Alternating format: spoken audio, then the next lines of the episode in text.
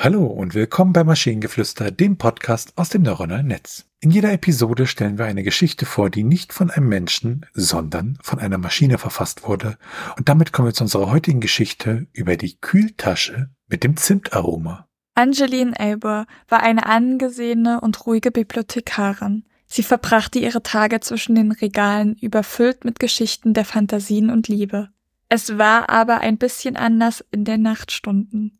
Sobald sie den Frieden der Literatur des Tages hinter sich gelassen hatte, machte sie sich auf den Weg in eine Welt der Hemmungslosigkeit und Ekstase.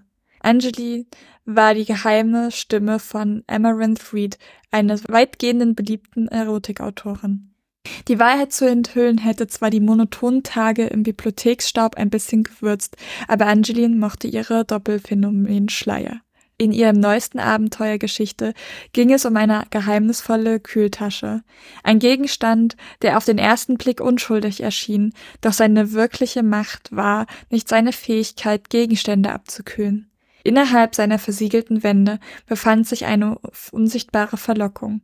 Ein üblicher Käufer auf ein Second-Hand-Markt namens James ertappte sich stets an einem seltsamen Verlangen, sobald er die unscheinbare blaue Tasche fand. Spürst du das? fragte er seine Freundin Grace. Sie runzelte die Stirn, rieb an dem schlichten vinylblauen Gewebe und schnupperte daran. Das riecht nach Zimt. Es war ein süßes, durchdringendes Aroma, reich und beruhigend.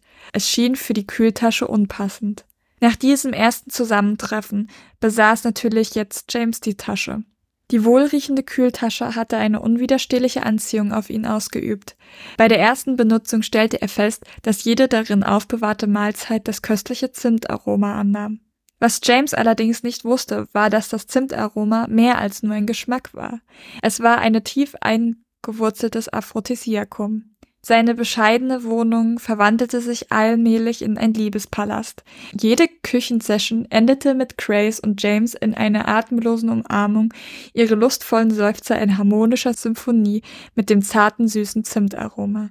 Die wunderbare Kühltasche in Angelines sorgfältig verfassten Worten wurde das ultimative Artefakt der Verführung. Jede Seite durchzogen mit leidenschaftlichen Kulinarik und ebenso leidenschaftlichen Begehren. Ihre Fanbase wuchs und wuchs nur stärker.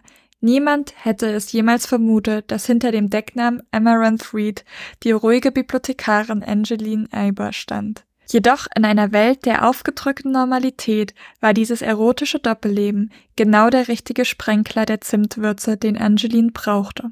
Also die Geschichte an sich finde ich jetzt nicht sonderlich äh, toll. Die ist ja handwerklich ein bisschen komisch an einigen Stellen. Aber es gibt drei Sätze, über die möchte ich kurz reden. Die fand ich schön.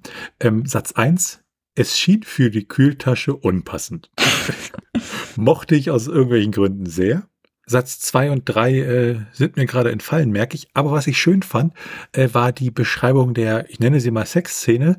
Ähm, die war halt, jede Küchensession endete mit Grace und James in einer atemlosen Umarmung, ihre lustvollen Seufzer in harmonischer Symphonie mit dem zarten, süßen Zimtaroma. Und ich mag dieses, diesen Teil mit dem Zimtaroma da irgendwie sehr.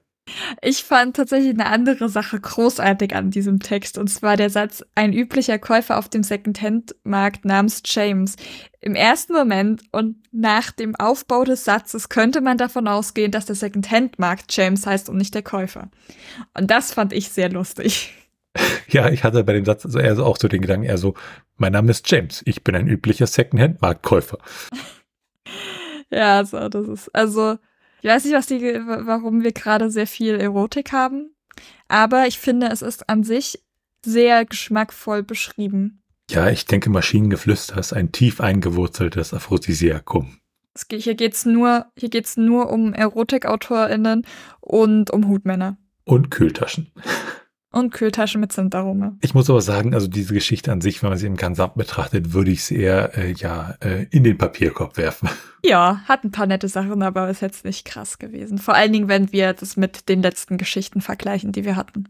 Und wenn ihr Ideen oder Stichwörter habt für eine Geschichte aus der Maschine, zum Beispiel über den Mann, der sein Hirn ausniest, dann schreibt uns eure Ideen per E-Mail an info.tnsh.net oder über das Kontaktformular auf der Webseite. Bis zur nächsten Episode von Maschinengeflüster. Bye bye. Tschüssi.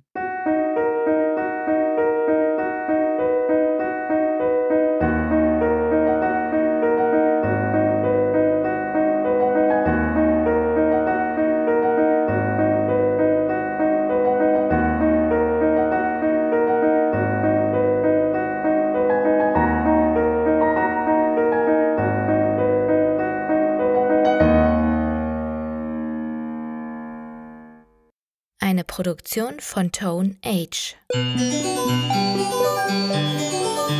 T1H.net